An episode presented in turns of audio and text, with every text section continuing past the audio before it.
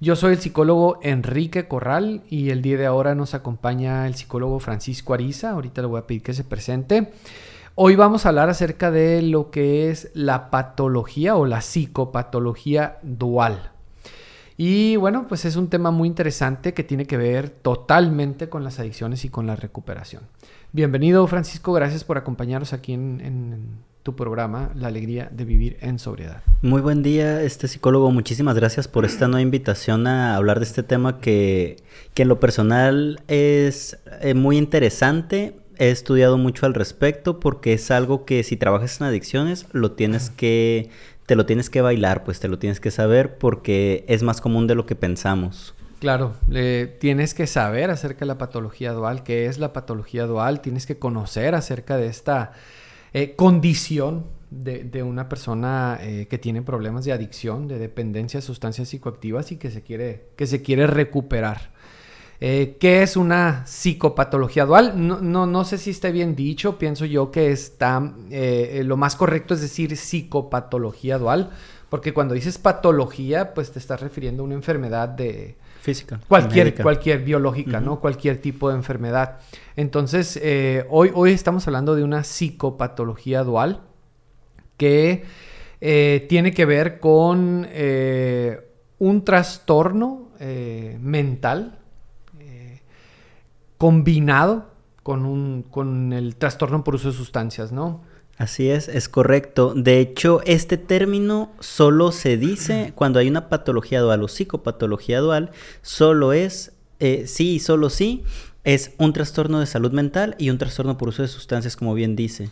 Cuando hay otros trastornos como ansiedad y depresión juntas, eso se le llama trastorno mixto y es importante que no se confundan estos términos. Ah, o se le puede llamar también comorbilidad, ¿no? Eh, son dos trastornos. las personas pueden padecer hasta dos o tres o, más trastornos este, al mismo tiempo. Claro, eh, con diferentes niveles, ¿no? Porque el trastorno se, padece, sí, hay personas que tienen depresión, hay personas que tienen ansiedad, pero eh, aparte que hay diferentes tipos de, depresión, está la distimia, aparte que también hay diferentes tipos de, ansiedad, las fobias, la ansiedad generalizada, etcétera hay niveles también en los trastornos, ¿no? Eh, de, la misma manera que también pues eh, hay niveles también en el trastorno por, uso de sustancias, ¿no? Claro, y es muy importante, eh, como a manera de introducción, es muy importante saber que el, es, hace rato que estábamos revisando las estadísticas, era un 74.5% de los pacientes que ingresan a un centro de tratamiento en adicciones tienen una psicopatología dual. Claro, eso nos dicen las estadísticas. Realmente ya en la práctica podemos notar que hay que este porcentaje puede crecer. No me atrevería a decir que un 100%, sin embargo sí creo que más de un 90% de los eh, pacientes o usuarios que tienen un, problema por uso de sustancias, la enfermedad de la adicción vaya, eh, también cuentan con otro tipo de trastorno del estado de ánimo, algún, tal vez alguna depresión, tal vez alguna ansiedad, tal vez algún trastorno de personalidad, que ahorita quisiera dedicarle un tiempo a eso, tal vez alguna bipolaridad que no se ha diagnosticado. Y es muy importante esta parte de, del ojo clínico, ¿no? En, eh, ahora sí que por eso es muy importante la evaluación cuando el usuario ingresa al centro de tratamiento. Así es. Entonces, ah, ya así, nada más, eh, nada más así como... Eh, de forma más concreta eh, definir lo que es la patología dual. Es eh, la patología dual es, ah, o se puede definir de esta manera, es la coexistencia de un trastorno adictivo con un trastorno eh, mental. Así es. Esa es una patología dual, se dice dual, aparecer así como si fueran dos, pero puede ser dos o más trastornos. ¿sí?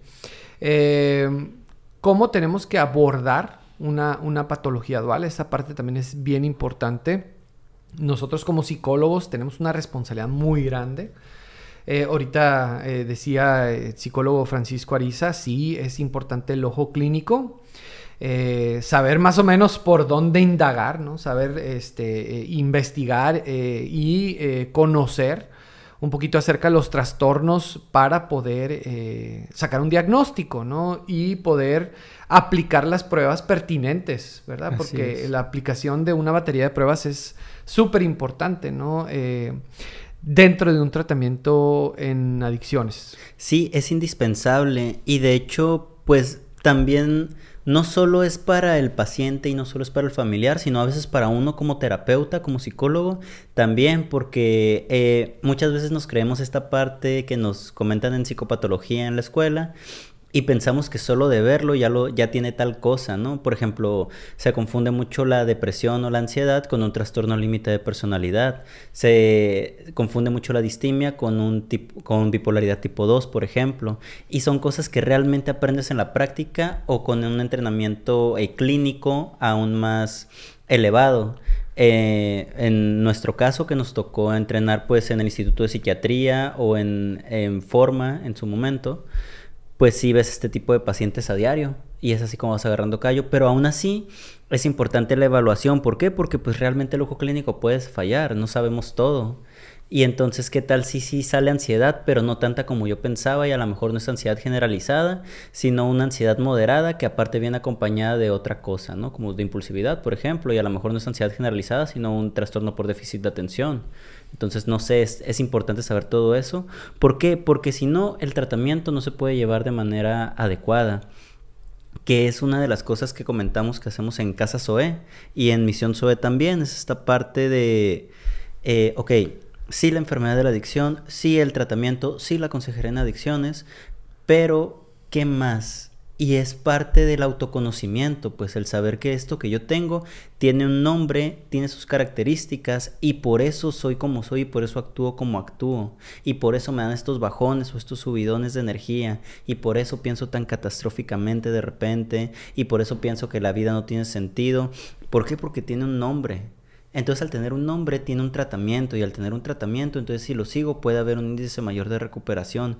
Pero muchas veces es complicado que los pacientes entiendan esta parte porque todavía la salud mental no se, ha, eh, no se le ha dado su lugar en la sociedad como para decir, ah, sí, cierto, eh, esta, por ejemplo, un chiste que yo comento es que la gripe y la depresión son perdón, la ansiedad y la depresión son como la gripa de los psicólogos. ¿Por qué? Porque es algo que un paciente te llega a consulta sí o sí. Es igual con el médico. Si vas con el médico regularmente es porque sientes un poco de moqueo, garganta irritada, ojos llorosos, el cuerpo un poco cortado. Es la gripa, pues, pero de los psicólogos. Así es. Excelente que se trabaje este, lo que es esta parte de la adicción a través de la psicología, a través de la, de la consejería. O sea, eso es, eso es lo ideal. Pero también es muy importante, ¿verdad?, que eh, se indague y se haga un, este, un diagnóstico para poder detectar algún otro tipo de, trastorno, ¿no? Esto, esto, sí nos tiene que quedar así súper claro. Este, si no se trabajan los dos trastornos o los tres trastornos, el tratamiento es, incompleto. Así es. El tratamiento es incompleto y, pues eh, la recaída es, es inminente, ¿no? Entonces, por eso tan bajo pronóstico, o sea, cuando se trabaja con, los usuarios en, los centros de rehabilitación o, en, las, en las clínicas, es súper importante, ¿no? Que, se indaguen en esta situación, ¿no? Que se, que, porque hay muchas estadísticas y hay muchos autores que manejan, pero el, el rango siempre está entre el 30 y el 60% eh, hay unos que dicen que el 30, otros que dicen que el 60, otros que dicen que el 45% de las personas que padecen un trastorno por uso de sustancias, un TUS, así se le abrevia, un TUS, o pues como comúnmente se le conoce, una adicción, entre el 30 y el 60% eh, de las personas, o sea, de 10 que llegan, 6 o 3 por lo menos, padecen una, una patología dual. Por lo menos. Por lo menos. Entonces, esta parte sí es súper importante que se trabaje eh, con los dos trastornos. Puede ser de manera simultánea o puedes trabajar con un trastorno. Lo más recomendable es empezar por trabajar por el trastorno por uso de sustancias, por el orden atencional, ¿no? Sí, este, porque si no se logra la abstinencia, si no se logra la sobriedad, pues eh, no, no se va a poder avanzar en, ningún tipo de, de proceso psicoterapéutico eh, para trabajar este, cualquier otro trastorno, ¿no? Primero se tiene que lograr lo que es la sobriedad, la persona se tiene que estabilizar, se tiene que desintoxicar para que podamos entonces este, empezar a trabajar con, algún otro tipo de trastorno, que puede ser la ansiedad, por ejemplo. Los más comunes, eh, según los autores que yo he leído, los más comunes que se presentan, los trastornos eh, comórbidos que acompañan a, un trastorno por de sustancias, son la, ansiedad y la depresión. Pero también están los, los de la personalidad, ¿no? Sí, principalmente tipo límite en mujeres o en hombres incluso, y tipo antisocial, también más en hombres que en mujeres. Eso acompañado tal vez algunas veces de bipolaridad, yo creo que sería el cuarto, quinto lugar en estos trastornos más comunes. Y, esto es bien interesante, o sea, conocer acerca de esto, eh, pues nos hace ser conciencia a todos como sociedad de que esta problemática de las adicciones, pues es un problema de salud pública, ¿no? O sea, esta problemática, esta problemática de las adicciones, este, pues es una enfermedad.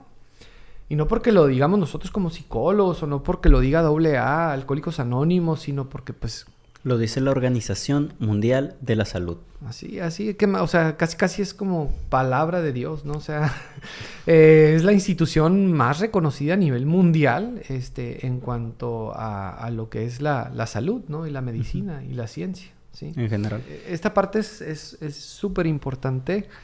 Eh, definitivamente no todos los pacientes eh, es necesario que vayan al psiquiatra no todos los pacientes es necesario que se les eh, pues diagnostique con, una patología dual, pero sí a todos los pacientes por lo, me, por lo menos yo soy de las personas que, esta es mi opinión, ¿no? Por lo menos a todos los pacientes los debería de ver un, psiquiatra, por lo menos una vez. Y también a todos los pacientes por lo menos este, eh, se les debería de aplicar una batería de pruebas eh, que incluya eh, la posibilidad de, de, descubrir un, pues una ansiedad, una depresión, eh, algún trastorno de la personalidad. Principalmente estos dos, ¿no? ¿Sí? de hecho son los más comunes. O como mencionábamos en la primera parte, pues el trastorno bipolar, que es la parte que sería más pues el siguiente escalón ya si no es algo controlable, entre comillas, sin medicamento, ¿no? Así es. De hecho, aquí en, nuestro centro de rehabilitación, en Misión SOE, pues hay varios, ¿no? Que padecen esta, este, este trastorno de la bipolaridad. Aunque yo pienso que sí son más los que, los que padecen el trastorno de la ansiedad. Eh, es, con, uno de los trastornos con los que más este, tenemos que eh, trabajar, el trastorno de la ansiedad. Para esto pues existen muchos, muchas este, pruebas. Eh, se me viene a la mente el inventario de Beck, ¿verdad? Hay, otra prueba también que, te describe la ansiedad, pero te la describe de, dos, formas, ¿no? Que es la, la ansiedad como rasgo y la ansiedad como estado, ¿no? El A más, creo que es. Ajá, entonces no es lo mismo eh, una ansiedad que te está, que es provocada por el medio ambiente, ¿no? A una ansiedad que ya, con la que estás, con la que has batallado toda tu vida, ¿no? Que, es, ya es química, que ya pues. exactamente, que ya tiene que ver con un, este, eh, con una cuestión biológica, ¿no? Igual, este, de hecho, sí, por estadísticas, el primerito de la patología dual es la ansiedad y el segundo es la depresión. Entonces también tenemos que checar muchas veces esta parte de la depresión porque hay depresiones químicas, hay depresiones que se traen desde el nacimiento. Si, si la madre estaba en depresión al momento de que el bebé pasa por el cuello uterino, el bebé nace con depresión. Ese es un hecho comprobado. Entonces tenemos que estar bien truchas con la historia de vida. Y a veces por eso también, o no a veces, siempre también es importante hacer la entrevista a los familiares cuando internan a alguien en un centro de rehabilitación, porque uno como psicólogo clínico tiene que tener en cuenta todos estos datos por gracia o desgracia, no sé, ¿no? Claro, pensando siempre en la efectividad del tratamiento y en que la, eh, la abstinencia o la sobriedad sea cada vez más, más posible. Sí, definitivamente el historial clínico es muy importante y eh, también investigar, ¿no? Con la familia, porque también está este factor genético, ¿no? Sí. El factor genético, preguntar si en la familia ha habido este, depresión, ansiedad. Esquizofrenias. Esquizofrenia, ¿no? Así es. Fíjate que ese es uno de los trastornos más, este, eh, pues, más, pues, que más daño han, hecho, ¿no? Y que, que cuando se combina con con las sustancias psicoactivas, ¿no? De hecho, en, en, uno de los libros que yo leí cuando estaba empezando a trabajar en adicciones, que fue al mismo tiempo en el que estaba entrenando en psicología clínica, nos hacían mucho este, hincapié en esta diferencia. Hay que notar si el trastorno, el, el segundo trastorno, pues, eh, tomando en cuenta que como usted dijo, la la adicción es lo que se tiene que trabajar primero. Hay que saber si esa ansiedad, si esa depresión, si esa esquizofrenia es derivada por uso de sustancias o ya la traían desde antes, porque es muy diferente el tratamiento. Si es derivada por uso de sustancias, es muy probable que ese segundo trastorno también se vaya o disminuya bastante cuando eh, la sustancia o la intoxicación ya no está en el cuerpo si es algo que ya se traía desde antes, entonces una vez que se vaya eh, la intoxicación, entonces hay que empezar a trabajar ahora sobre eso. Si es un hecho que no se pueden trabajar, eh, digamos, la primera semana o el primer mes juntos, claro que no, porque el primer mes es más de, pues, puro puro acompañar a la persona para que aguante este periodo de no consumir sus primeros 30 días. Ya después ya se puede empezar con todo lo demás. Entonces aquí, aquí sí es importante eh, qué fue primero el huevo o la gallina, ¿no? Sí, aquí sí, aquí tenemos, aquí sí tenemos que saber. Ese dato es importante que lo, que lo conozcamos este, para, para ver de qué manera procedemos con, con, el, con el usuario, ¿no? Así es. Y a partir de ahí yo considero que es mucha psicoeducación, que es una de las cosas principales que tenemos que hacer como psicólogos clínicos, psicoeducar. ¿Por qué? Porque como mencionaba en el bloque anterior, los trastornos de salud mental todavía se siguen viendo como que eh, es igual a locura y no, o sea, yo soy de esos que piensan, más por mi formación psicoanalítica, que todos estamos enfermos mentalmente de algo. Sin embargo, este, e, el simplemente el hecho de decir enfermedad mental ya espanta cuando comentaba, la gripa de los psicólogos es la ansiedad y la depresión. Y no le hacen qué grado, sigue siendo la gripa que atendemos nosotros. Entonces es explicarle a la mamá, al papá, al primo, al amigo, a la pareja del, chico, ¿sabes qué? Tu familiar tiene algo que se llama eh, enfermedad mental y esta enfermedad mental es eh, ansiedad, depresión, eh, trastorno antisocial, trastorno esquizoide, paranoia bipolaridad tipo 1, tipo 2, ¿cuál es la diferencia? Ciclado rápido, ciclado corto, esquizofrenia, pero eh, bueno, psicosis, pero ¿sabes qué? Necesito tu ayuda para saber si es esquizofrenia o es inducida por sustancias y tiene estas características. ¿Se puede controlar? Se puede controlar todo. Claro. Eh, ¿Por qué esperarnos a un episodio, no? Porque muchas veces, eh, y en los centros de rehabilitación lo vemos, lo vemos mucho, ¿no? no decimos que en los centros de rehabilitación no se atienda la patología, la psicopatología dual, sí se atiende, pero no se atiende como se debería de atender. Se atiende solamente en los casos súper extremos. Claro, eh, y en los más notorios que son, por ejemplo, cuttings o que se golpean o que se quieren fugar a cada rato, porque esos que se quieren fugar a cada rato no es solo la enfermedad de la adicción, ya traen otra cosa, posiblemente traen un delirio esquizofrenia, ese tipo de casos, ¿no? Ya cuando la persona, este, pues, habla sola, etcétera, ¿no? Ahí sí se refiere al paciente a lo que es el psiquiatra, ¿no? Sí, totalmente. Pero hay otros casos en donde a lo mejor el trastorno no es tan notorio, sin embargo, tiene que ser tratado también.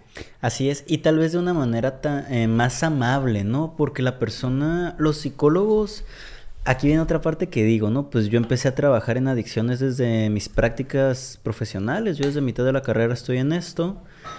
Y uno como psicólogo, este, pensando que puedes con todo lo que se te ponga enfrente. Y la realidad es que trabajar en adicciones no es un trabajo fácil. O sea, tienes que saber todo y tienes que estar muy sensible y muy abierto a aprender cosas que no te enseñaron en los libritos y a saber que hay, hay otras cosas y que la realidad es de otra manera, por lo menos nuestra realidad. Entonces, dentro de nuestra realidad como psicólogos eh, centreros, está esta parte de que tienes que saber este, bailar el baile del paciente. Porque, por ejemplo, un paciente con psicosis, tú te tienes que meter en su mundo de psicosis. A un paciente con ansiedad le tienes que comentar o lo tienes que entender en esos pensamientos tan catastróficos que tiene. O a una persona con depresión le tienes que saber llegar porque el depresivo quiere estar ahí tirado todo el día o a veces no sabe lo que se siente, no necesariamente estar tirado todo el día. Así es. De, de hecho, este, disculpa que te, te interrumpa. Eh, de hecho, lo que estamos diciendo ahorita nosotros de lo que estamos hablando es casi pues, puras generalidades. lo decimos así de, manera muy general, pero cuando hablamos del tema de las adicciones y cuando hablamos de los casos en particular de, que tienen que ver con adicciones, sobre todo con psicopatología dual, cada caso es único, cada caso es diferente. Entonces, eh, se tiene que trabajar de una manera eh, personalizada, ¿no? Por eso es que el tratamiento debe ser, aparte de ser integral, con un, equipo multidisciplinario, tiene que ser un tratamiento personalizado, como decías, Francisco. Claro, eh, me gustaría abordar en el siguiente bloque esta parte de la supervisión en el tratamiento de adicciones, porque todavía, a pesar de que se supone que la salud mental ya está agarrando un poquito más fuerza, a pesar de que la enfermedad de la adicción ya por fin en México la están empezando a considerar como una enfermedad, como lo que es, todavía eh, no se está considerando la patología dual o la salud mental dentro del tratamiento de o en adicciones. Ah, total, totalmente de acuerdo, ¿no? Eh, de hecho, ahorita en, el siguiente, después de ir a corte, vamos a hablar un poquito acerca de eso también. Eh, esta parte me gustó, la, parte de psicoeducar al paciente. Es, algo muy bonito y lo hemos visto nosotros aquí en nuestro, nuestra institución, en nuestro centro de rehabilitación que el paciente eh, no solamente reciba las herramientas o conozca las diferentes herramientas que tiene para poder lidiar con, esta situación del, de, pues con su problemática, ¿sí? con, sus, eh, con, su pues con la patología dual o con su trastorno por sus sustancias, sino que también aprenda a usar esas, esas herramientas, ¿no? O sea, no solamente es conocer que tiene esas herramientas, no solamente saber qué hacer, sino aprender a usar esas herramientas. Y que llegue el momento en el que paciente, o sea, por eso es psicoeducar al paciente, que, el, que llegue el momento en el que paciente deje de depender del psicólogo. Así es. Deje de depender de los medicamentos. Deje de depender del psiquiatra, ¿no? Esa parte está muy padre, que, que, el, paciente se haga funcional, ¿no? Porque esa es, esa es la finalidad de un tratamiento en, en, adicciones, ¿no? Esa es la finalidad, que, que la persona se haga funcional, ¿no? Independiente, que crezca, vaya. Que madure, exactamente, ¿no? Esa es, esa es, la idea. Ahorita estamos hablando acerca la, de, lo, lo, complicado que a veces puede ser que una persona se recupere, o sea, es, es complicado, a veces inclusive podemos ser bien severos y juzgar a los diferentes centros de rehabilitación y, a los tratamientos que existen, porque de hecho si eh, nos ponemos a investigar nos vamos a dar cuenta que no existe ningún tratamiento en el mundo así 100% efectivo para, para una persona. Lo que le puede funcionar a una persona, el tratamiento que le puede funcionar a una persona, a la otra no le funciona y, eh, y así, ¿no? Eh, entonces es muy complicado que una persona se recupere, definitivamente. Es, tiene que ser un trabajo muy intenso. Muchas veces, eh, aparte de, trabajar psicoterapéuticamente con la persona, también se requiere de ser muy pacientes. Se requiere muchas veces de, de fracasos, por decirlo de esa manera, de recaídas, de tropiezos, deslices de hecho, inclusive hasta en las fases eh, del modelo transteórico de Di Clementi y de Prochaska lo, lo indica, ¿verdad? La última fase es la, la recaída, ¿verdad?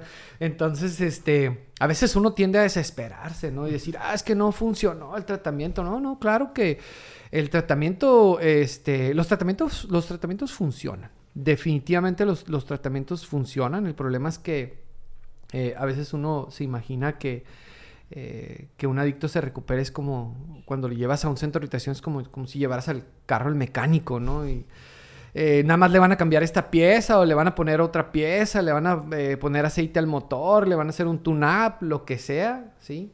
Y ya te lo van a regresar bien el carro, ¿no? Si es que el mecánico es honesto, ¿no? Claro. no es lo mismo definitivamente no es lo mismo trabajar con la mente, trabajar con este, las cogniciones, trabajar con las conductas adictivas. Eh, es un trabajo difícil, es un trabajo complicado y es un trabajo que también requiere muchas veces de, mucho, de mucho tiempo, ¿verdad? Eh, y ahorita estamos hablando acerca de eso y estamos hablando también acerca de este, lo que se ha ido haciendo, los logros que se han ido obteniendo en cuanto a la salud mental, la importancia que se le ha ido dando conforme ha ido avanzando el tiempo. El gobierno ha hecho mucho, mucho por los centros de rehabilitación. Definitivamente sé que no ha sido lo suficiente, también lo digo con honestidad, ¿verdad? Sin embargo, este, sí deberíamos estar agradecidos porque el gobierno también este, ha aportado muchísimo. Con ADIC ha aportado muchísimo para que los, centros de rehabilitación se regulen, para que empiecen a cumplir con la, con la famosa norma 028 este, que los lugares que brindan atención eh, en adicciones eh, sean lugares aptos, dignos, para que una persona se pueda recuperar. Pero también se ha metido por esta área de la, de la consejería, ¿no? Ha preparado consejeros y también se les está pidiendo a los centros de rehabilitación que exista esta parte también de la psicología, eh, aunque todavía no se profundiza en esto. Ahorita solamente se les pide a los centros de rehabilitación que exista un psicólogo que dé terapia. Ojo, ojo, esta parte es muy importante. Terapia grupal. Solamente. Ese es el único requisito cuando eh, es un modelo mixto que involucra a un equipo multidisciplinario. Solamente se les exige, se les pide que haya terapia grupal, ¿no? Si, si hay terapia grupal, si el psicólogo da temas grupales, este, ya la institución se puede acreditar, ¿no? Por certificar por, por CONADIC. Sin embargo, esta parte de la terapia individual, y no solamente de que haya terapia individual, sino que este, haya especialistas, psicólogos especialistas, capacitados, ¿no? Para poder diagnosticar o por lo menos hacer un prediagnóstico, identificar cuando hay una patología dual. Pues hasta ahorita pues eh, son pocos los, los centros de rehabilitación que hacen eso, ¿no? Claro, y también las personas que se interesan, pues porque trabajar en adicciones es son las ligas mayores, dice mi, mi terapeuta, ¿no? O sea, este, ya realmente cuando vas a consultorio y trabajas alguna otra situación, no por denigrar, claro que no, se te hace menos compleja. ¿Por qué? Porque eh, batallas, por así decirlo, o trabajas, mejor dicho, con una cosa. O sea, la persona. Aquí trabajas con la persona, con la enfermedad que tiene, que se llama adicción, de cajón, y luego a ver si tiene otra este, psicopatología, que es el tema de hoy, ¿no? Entonces te estás pegando el tiro con tres cosas, por así decirlo. Es lo complicado. Y es lo bonito al mismo tiempo, ¿no? Claro, pero es necesario, es necesario que la persona... Esta parte me gustaría hacer así como que bien, ¿cómo se dice? Bien... Este... Claro, conciso, directo. Exactamente, ¿no? claro, conciso, directo. Es bien importante, es necesario que la persona corte con el consumo. Por eso los tratamientos ambulatorios, pues hay unos que mis respetos, ¿eh? hay unos que están súper completos y hay unos psicólogos, este, unas eminencias como psicólogos, ¿verdad? Psicoterapeutas, ¿verdad? Como con tres maestrías, ¿sí? Pero si la persona, o sea, si no logran hacer que, que, que la persona corte con el consumo, por más eminencia que seas, por más maestrías que tengas y doctorados que tengas, pues no vas a, no vas a lograr avanzar este, eh, de manera significativa, no, no vas a ver los cambios significativos en, una persona que, padece el trastorno por uso de sustancias, ¿no? De hecho, en el, en el libro que estaba, que, em, en el libro que empecé a leer al principio de, ejercer en adicciones, hace mucho hincapié también en esta parte, ese libro es una maravilla, eh, en la que dice que si no se sabe que hay psicopatología dual, si no se puede hacer un diagnóstico correcto, el psicólogo empieza a tener un sesgo. Entonces, sabemos que cualquier profesionista tiene cierta cantidad de un ego un poquito elevada por el hecho de ser profesionista. Ahora, aquellos que tenemos posgrados, que estudiamos un poco más, pues tenemos el ego dos rayitas más arriba. Entonces, si yo no soy capaz de, de saber que mi paciente tiene un algo más, el que se va a ofender soy yo. Y eso crea un sesgo que está mal, éticamente es súper incorrecto, pero aún así, pues eh, se crea un sesgo y se piensa que el paciente es el del problema, no el tratamiento. Y tal vez no es que el tratamiento esté mal, porque no hay malos tratamientos, eso es, eso es correcto. Claro. Simplemente a lo mejor no es el adecuado para él. Exactamente, sí. Y, no deja de ser tratamiento, ¿no? Nada más que es un tratamiento incompleto. Así es. Y claro, eh, hemos visto milagros también, ¿no? O sea... Hay cosas que a veces uno, uno cree que esta persona va a poder y resulta que pues no pudo. Y a veces uno ve a la otra, dices, él nunca va a poder dejar de consumir y es el que te da la sorpresa, ¿no? Y de repente lo estás viendo que está siendo funcional y que está madurando y que va a su, a su terapia, a sus grupos y que sigue sugerencias. Pero, este, pues sí, a veces nos llevamos esas, esas sorpresitas, ¿no?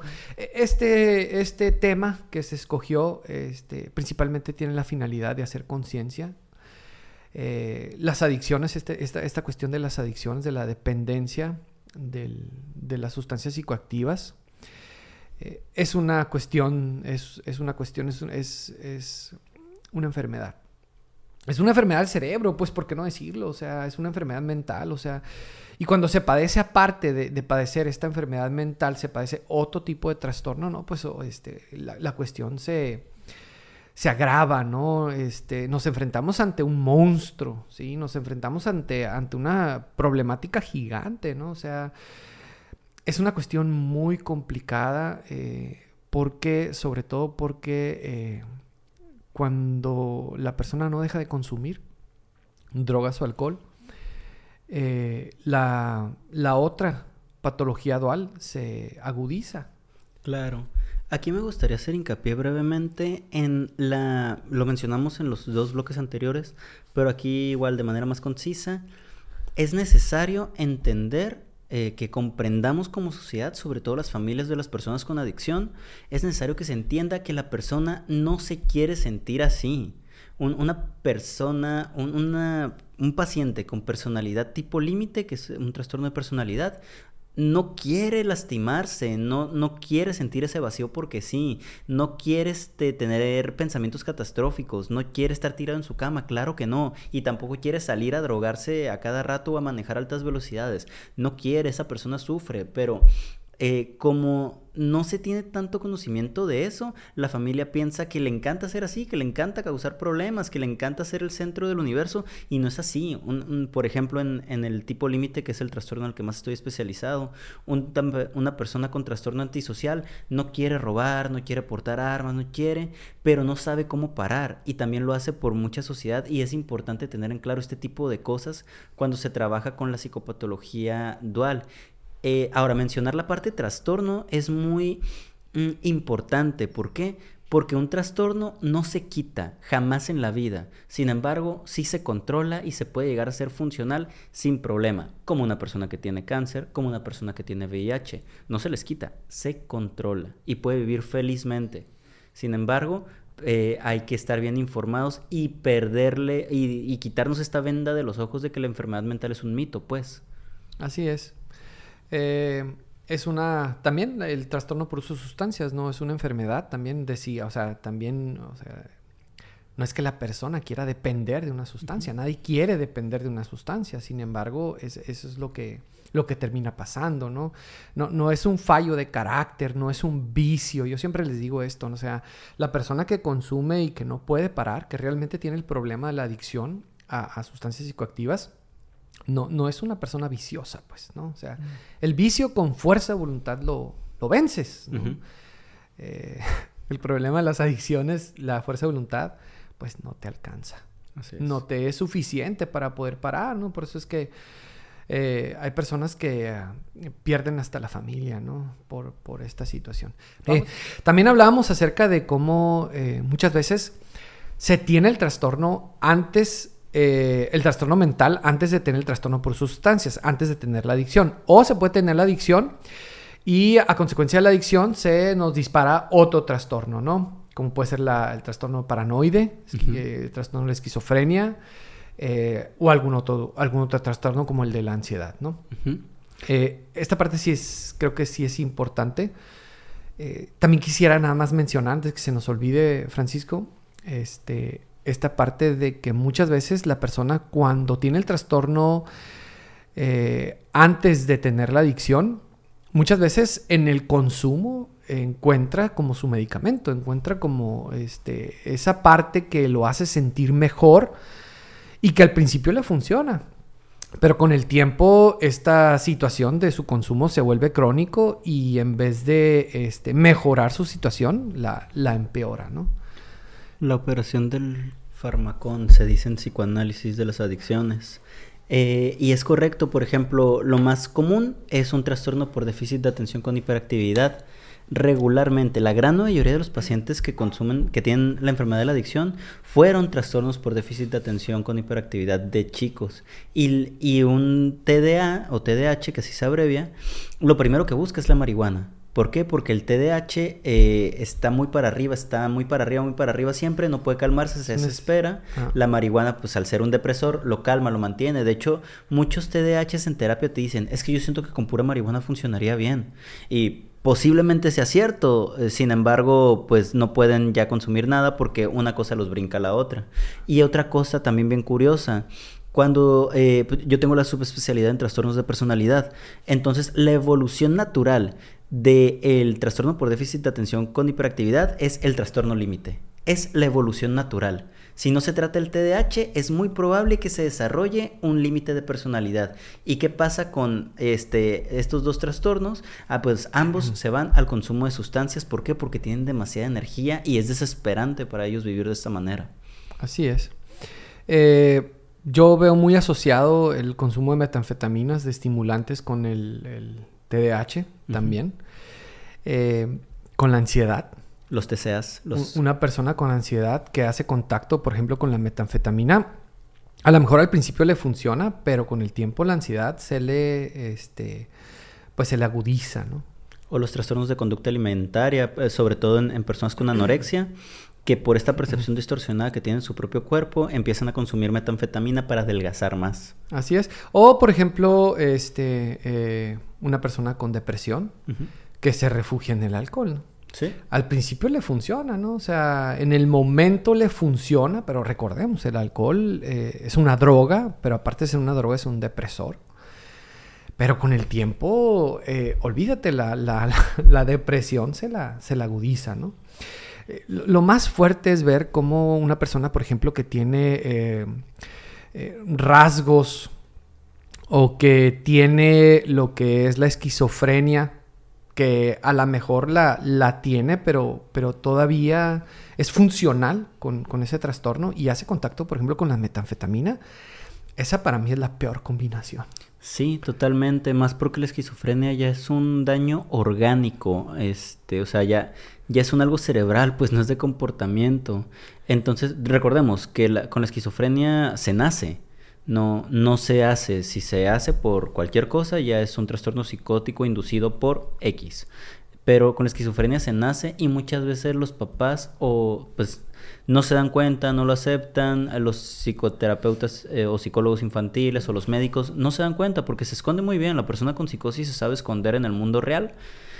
Entonces, eh, ¿qué pasa? Que cuando un chico con esquizofrenia de 15 años por socializar, por estar con personas, empieza a fumar tabaco, empieza a tomar alcohol, empieza a consumir marihuana, metanfetamina, ta, ta, ta, ta, ta, ta, ta, pues las alucinaciones que él ya traía se van a exponenciar.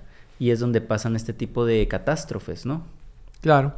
Hablando un poquito también acerca del trastorno por uso de sustancias, este, es bien importante que eh, la persona llegue al estadio de la, por lo menos de la contemplación para que se pueda trabajar con él eh, una ansiedad, por ejemplo, para que se pueda trabajar con él este, una... Tú, puedes trabajar con él, ¿no? La depresión y la ansiedad, aun cuando el paciente eh, cree que todavía va a poder seguir consumiendo, ¿no? Cuando el paciente piensa que su consumo todavía no es un problema. Eh, dentro de un centro de rehabilitación. Dentro de un lugar de contención, porque sabemos que ahí no va a consumir, aunque trabaja todo lo que quieras.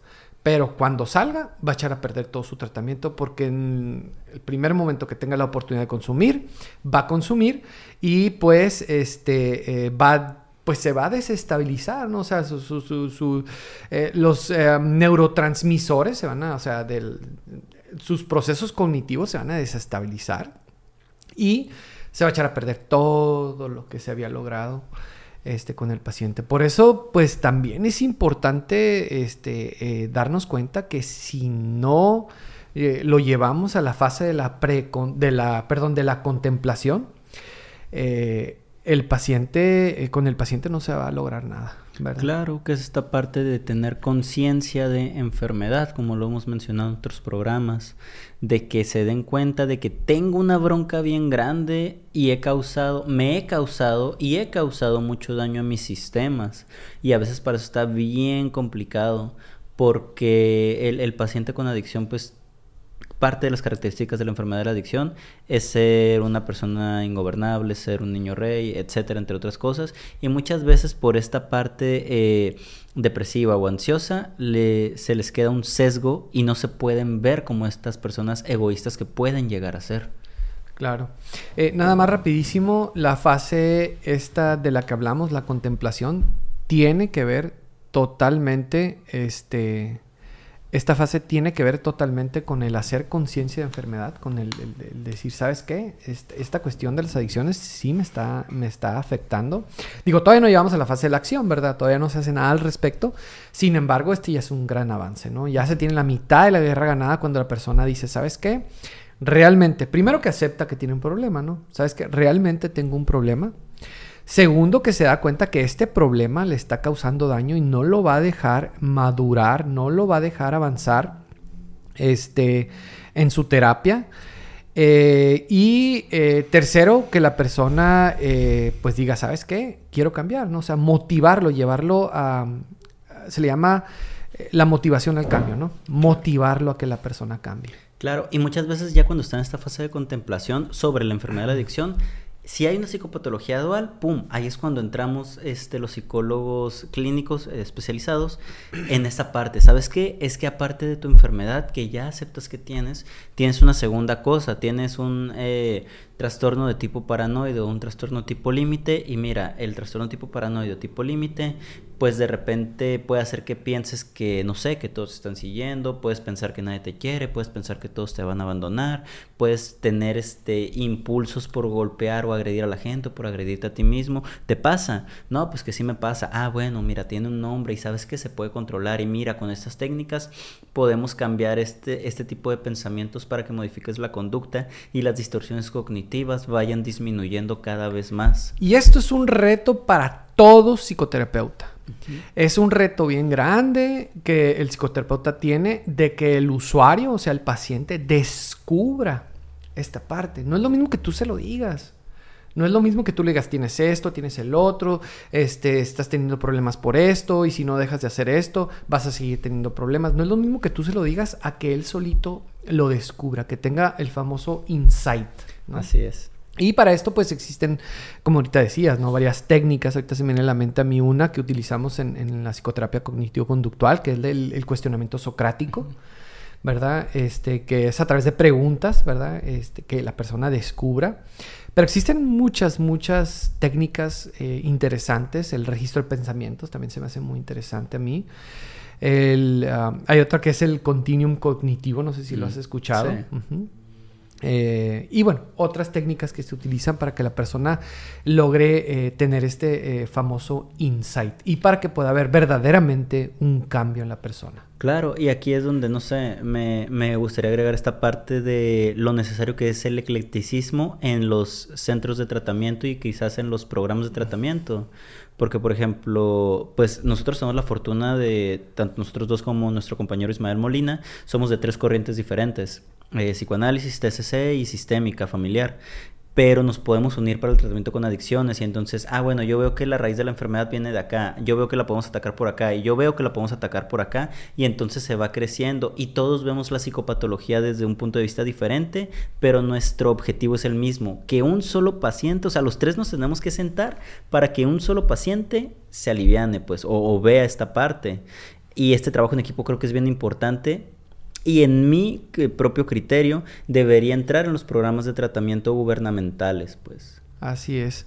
Eh, algún día están trabajando, este, esperemos que pronto, ¿verdad? Este, tres, tres objetivos, descubrir por qué consume la persona, las causas.